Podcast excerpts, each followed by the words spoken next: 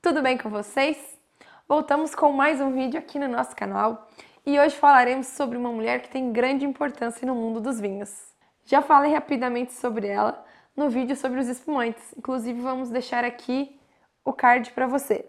Mas mesmo assim, decidi trazer um pouco mais sobre a história dela. Falaremos então sobre Barbe Nicole Ponsardin, ou mais conhecida como Veuve Clicquot, ou então Viúva Clicquot.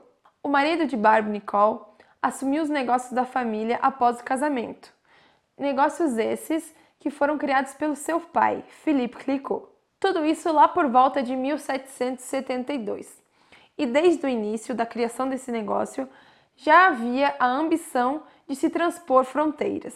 O marido de Barbe Nicole assumiu a pequena vinícola da família, que produzia cerca de 7 mil garrafas anuais, e após ele assumir, chegou a aumentar 10 vezes a produção, chegando a 60 mil garrafas por ano. Também chamada de Madame Clicquot, a jovem ficou viúva de François Clicquot aos 27 anos. Seu marido faleceu aos 30 anos de idade em 1805. Podemos dizer que ela estava à frente do seu tempo. Após perder o seu marido, Barbe Nicole teve que assumir os negócios da família, fato que era muito incomum para as mulheres naquela época. Isso porque, devido ao Código Napoleônico, era vetado às mulheres alguns direitos como voto, estudos e trabalho.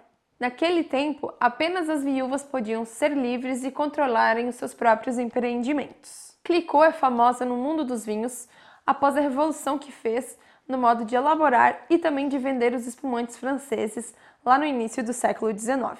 Ao assumir a vinícola, Madame Clicquot passou a estudar como funcionavam os métodos de elaboração de vinhos, tudo isso para tentar aumentar ainda mais a produção da vinícola. Por volta de 1810, a viúva cria o primeiro champanhe vintage registrado na região. Esse termo significa que foi o primeiro champanhe safrado registrado. Essa criação já comprovou o talento e inovação da viúva. Outro grande passo no mundo empresarial foi quando, durante as guerras napoleônicas, no período de crise na França e também na vinícola da viúva que estava prestes a falir, Clicquot resolve investir na venda dos seus espumantes mais doces, que inclusive faziam muito sucesso na Rússia, e foi para lá onde ela os enviou. Mesmo com um bloqueio marítimo durante o conflito, a madame resolve enviar o seu carregamento para Amsterdã. Suas garrafas ficam lá guardadinhas esperando o fim da guerra, que logo ocorreu. Após a guerra, o champanhe da Madame finalmente chega à Rússia.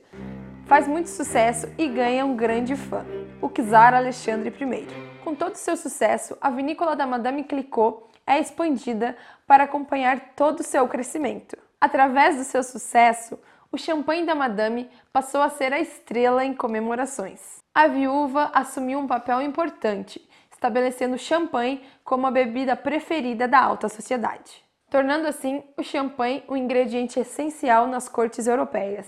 Outra grande sacada da visionária Clicquot foi a criação da mesa de remoage, lá em 1816. Buscando por vinhos muito mais límpidos, finos e efervescentes, a Madame cria uma mesa perfurada onde as garrafas eram colocadas de cabeça para baixo e em um certo ângulo. Essa inclinação em que as garrafas ficavam forçava os sedimentos que eram criados durante o envelhecimento do vinho a irem para o gargalo.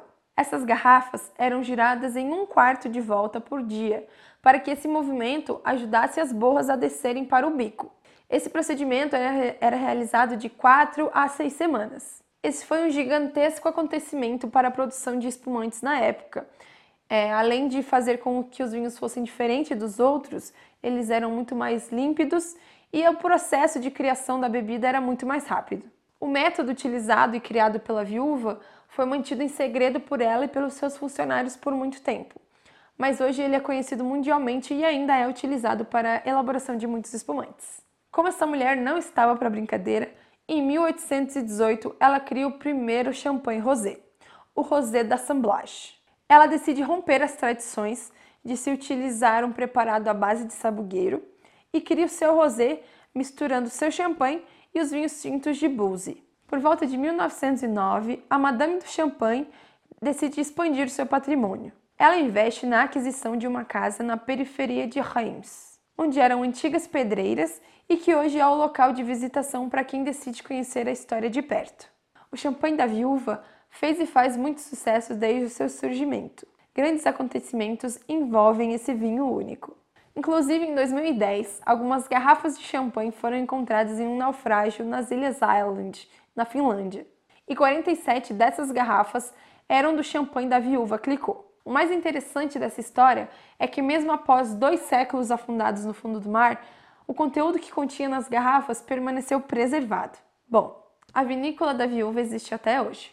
A Maison Veuve Clicquot possui uma das melhores uvas da região de Champagne e seu vinhedo tem em média de 390 hectares. E além disso, é possível ir lá e visitar de perto e conhecer o champanhe da viúva. Em 2001, Cécile Bonfons foi a primeira mulher a assumir a Veuve Clicquot desde que a viúva comandava a companhia. Com isso, podemos perceber como é interessante uma mulher que lá no século XIX, que possuía poucos direitos em relação ao trabalho e estudo, pôde passar em cima de tudo isso e alcançar o sucesso. Seus vinhos foram exportados para o mundo todo e são conhecidos até os dias de hoje. É um grande legado de uma mulher muito importante para o mundo dos vinhos, principalmente do champanhe. E antes de finalizarmos o vídeo de hoje, trouxe uma dica de vinho para vocês. Eu trouxe o vinho Intruso, que é da, de uma denominação de origem controlada de Jumila, lá na Argentina. Ele é feito com quatro variedades de uva, vou até colar aqui para vocês. Ele é da vinhas Viura, Chardonnay, Sauvignon Blanc e Moscatel.